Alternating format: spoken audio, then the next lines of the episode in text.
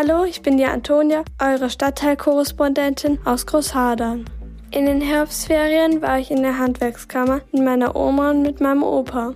In der Handwerkskammer werden Sachen ausgestellt, die auch verkauft werden. Dieses Mal ging es um Glaskunstwerke.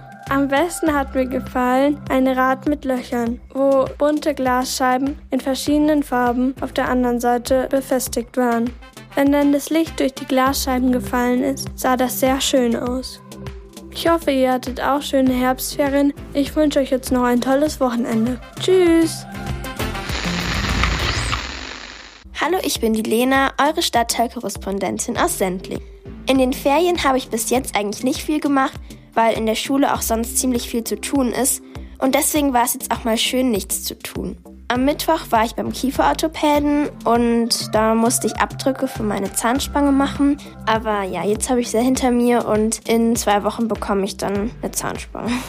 Ja, und sonst habe ich auch noch ein Buch für die Schule angefangen zu lesen. Das heißt Erebos und da geht es um so ein Computerspiel, was an einer Schule rumgereicht wird und alle werden süchtig danach.